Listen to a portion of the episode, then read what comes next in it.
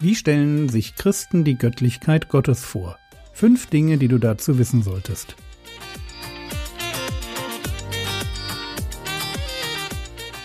Theologie, die dich im Glauben wachsen lässt. Nachfolge praktisch. Dein geistlicher Impuls für den Tag. Mein Name ist Jürgen Fischer und heute dreht sich alles um Gottes Liebe. Gestern habe ich die Frage in den Raum gestellt, was macht den Charakter Gottes aus? Das ist ein Gedankenexperiment. Ich tue so, als sei Gott ein Mensch, was er, wie wir wissen, nicht ist, aber ich kann mich ihm nur auf diese Weise nähern. Also ich tue so, als sei Gott ein Mensch und frage mich, was charakterisiert ihn? Ich lese die Bibel und frage mich, welcher Eindruck bleibt zurück? Und für mich sind es zwei Eigenschaften Gottes, die immer wieder zum Vorschein kommen. Seine Heiligkeit, das hatten wir gestern, und seine Liebe. Gott bringt Leben, und er hasst alles, was den Tod bringt. Er ist der Geber aller guten Gaben und gegen jeden, der diese guten Gaben ins Gegenteil verkehrt. Die Beschäftigung mit Gottes Antipathie gegen alles Böse ist für den Apostel Paulus eine Motivation zur Evangelisation. Wenn ich verstanden habe, wie verloren ungläubige Menschen im Angesicht eines Gottes sind, der bereit ist, sich an ihnen für jede Sünde zu rächen, dann muss mich das eigentlich motivieren, diesen verlorenen Menschen das Evangelium von der Liebe Gottes zu bringen. 2. Korinther 5, Vers 11a. Da wir nun den Schrecken des Herrn kennen, so überreden wir Menschen. Denn wenn Gott auch hundertprozentig gegen den Sünder ist, weil er das Böse hasst, das Böse, das der Sünder tut, so ist er gleichzeitig 100 Prozent für den Sünder und ist aus Liebe bereit, für ihn am Kreuz zu sterben. Beides ist wahr und beides muss gleichzeitig gedacht werden. Weder lässt die Heiligkeit Gottes eine vergebende Liebe nicht zu, noch wischt die Liebe Gottes die Ansprüche der Heiligkeit einfach beiseite. Ich hoffe, ihr versteht mich. Wenn wir über Gott nachdenken, dann brauchen wir ein Gleichgewicht zwischen seiner Heiligkeit und seiner Liebe. Gott ist Gerechtigkeit so wichtig wie die Erlösung von Menschen. Er opfert nicht das eine für das andere. Stattdessen geht er all in. Er wird selbst Mensch, lebt ein sündloses, heiliges Leben und schafft damit die Voraussetzung dafür, um für die Sünden der Menschen, die kein sündloses Leben gelebt haben, zu sterben. Johannes 3:16 Denn so hat Gott die Welt geliebt, dass er seinen eingeborenen Sohn gab, damit jeder, der an ihn glaubt, nicht verloren geht, sondern ewiges Leben hat. Die Liebe Gottes zur Welt ist einfach nur überwältigend. Wenn sein Gericht wie ein verzehrendes Feuer ist, dann ist seine Liebe so stark wie der Tod. Das ist eine Formulierung aus Hohelied 8, Vers 6.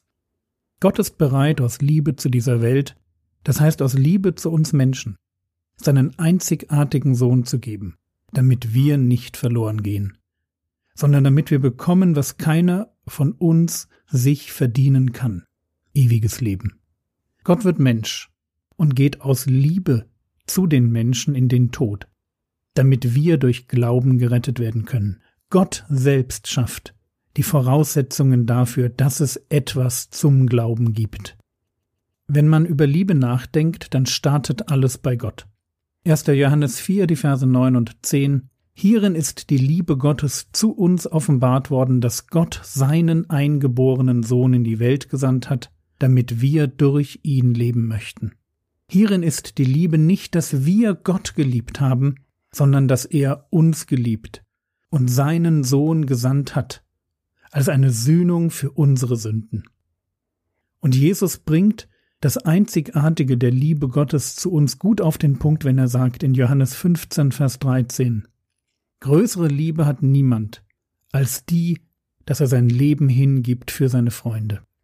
Mehr Liebe als die Liebe Gottes zu den Menschen geht nicht.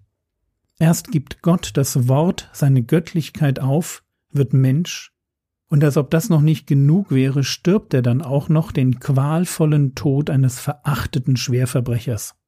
Philippa 2, die Verse 6 bis 8. Er war genauso wie Gott und hielt es nicht gewaltsam fest, Gott gleich zu sein. Er legte alles ab und wurde einem Sklaven gleich. Er wurde Mensch und alle sahen ihn auch so. Er erniedrigte sich selbst und gehorchte Gott bis zum Tod, zum Verbrechertod am Kreuz. Das ist Liebe. Wenn ich die hoffnungslose Verlorenheit meiner Geschöpfe erkenne und dann für sie in die Bresche springe und einen Ausweg schaffe, der mich selbst alles kostet. Wenn es für mich ein Argument gegen das Christentum gibt, dann dieses. Es ist zu gut, um wahr zu sein. Dieser Gott ist too much. So viel Liebe kann ich nicht glauben. Aber genau das muss ich, wenn ich gerettet werden will. Ich muss glauben, dass Gott mich mehr liebt, als ich es mir vielleicht vorstellen kann. Johannes 4,16. Und wir haben erkannt und geglaubt die Liebe, die Gott zu uns hat. Gott ist Liebe und wer in der Liebe bleibt, bleibt in Gott und Gott bleibt in ihm. Gott ist Liebe. Gott ist nicht nur liebevoll, das auch, aber er ist mehr. Er ist Liebe. Und seine Liebe gibt sich im Sohn hin, schafft am Kreuz aus Gnade für alle, die glauben, einen Ausweg. Wie die Heiligkeit Gottes jeden Menschen verdammt, so bietet die Liebe Gottes allen Menschen durch den Glauben an den Sohn Gottes, an Jesus Christus einen Ausweg an. Die beiden Aspekte Gottes Heiligkeit und Liebe gehen eine perfekte Symbiose ein oder wie der Psalmist es total poetisch ausdrücken würde, Gnade und Wahrheit sind sich begegnet, Gerechtigkeit und Frieden haben sich geküsst. Psalm 85, Vers 11. Am Kreuz begegnen wir der Gerechtigkeit Gottes, die den eigenen Sohn opfert, weil Sünde falsch ist und bestraft werden muss. Der heilige Gott wendet sich von seinem Sohn ab, lässt ihn mit der Sünde der Menschheit allein, lässt ihn leiden, sterben und bezahlen. Und am Kreuz begegnen wir der Liebe Gottes, die uns den Rebellen Frieden anbietet. Frieden durch den Glauben an einen Gott, der uns so sehr liebt, dass er für unsere Sünden gestorben ist. Was für ein Gott!